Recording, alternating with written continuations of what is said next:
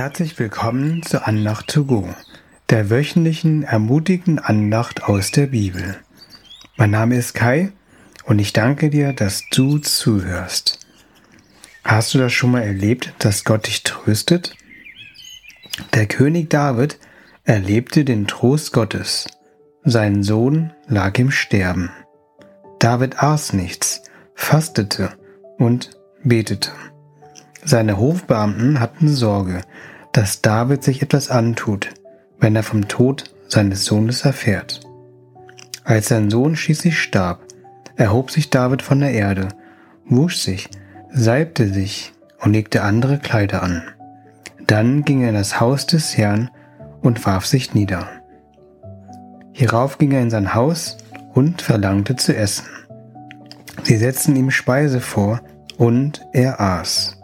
Das steht in 2. Samuel, Kapitel 12, Vers 20. Er ging zum Haus des Herrn und warf sich nieder. Man könnte auch sagen, dass David sich in die Nähe Gottes begab. Damals ging das nur in einem riesengroßen Zelt, später dann im Tempel. Heute kann man überall Gott begegnen, zum Beispiel im Gebet oder wenn man Gott anbietet. Und in dieser Nähe stellte Gott Davids Seele wieder her. Woran können wir das erkennen?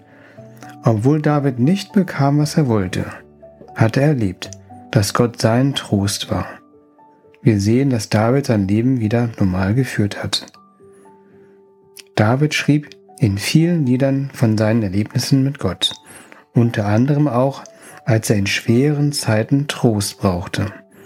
Eines der bekanntesten Lieder ist Psalm 23. In Vers 3a steht, Erquickung spendet er meiner Seele. Erquicken heißt doch wiederherstellen, erfrischen oder reparieren. Gott hatte Davids Seele wiederhergestellt. Nun hat er wieder neue Hoffnung, neuen Mut, neue Kraft und neues Vertrauen auf Gott.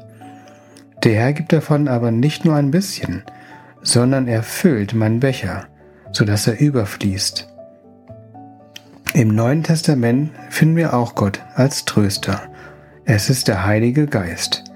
Viermal im Johannesevangelium nennt Jesus den Heiligen Geist den Tröster.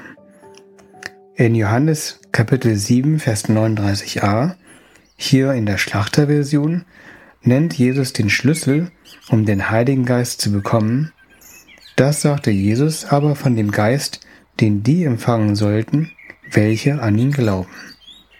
Setze dein Vertrauen auf Jesus, dann wird er dir den Heiligen Geist schicken.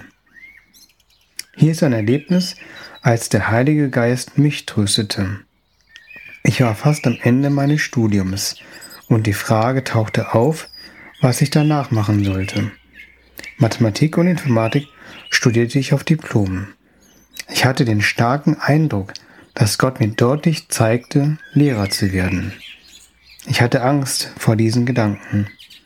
Zwar wagte ich Schritte und machte bei der Kirche in der Kinder- und Jugendgruppe aktiv mit, hatte ein Praktikum an einer Schule, was mir beides richtig gefiel. Aber wirklich Lehrer werden? Daran hatte ich große Zweifel. Ist das das Richtige für mich? Ich dachte oft, dass ich vielleicht Missionar in einem anderen Land werde. So ging ich mit meiner Gemeinde zu Move to Mission.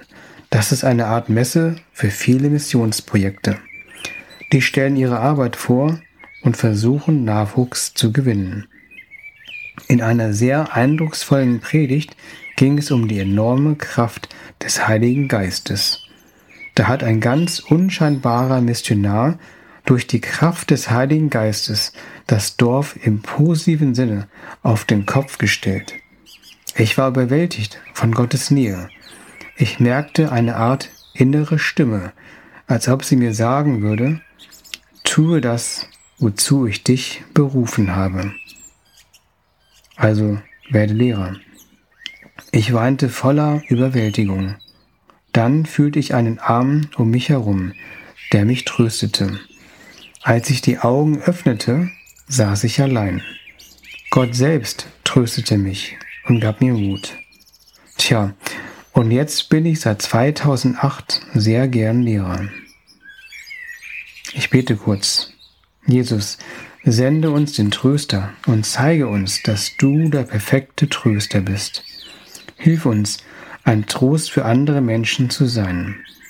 Hilf uns zu erkennen, was die anderen Menschen brauchen. Vielleicht ist es einfach nur zuhören und für jemanden da sein. Zeige uns, wer Trost braucht. Danke, dass du uns tröstest, wie und wann wir es brauchen. Schenke uns Menschen, die uns zum richtigen Zeitpunkt trösten. Fülle du unseren Becher, dass er überfließt. Amen.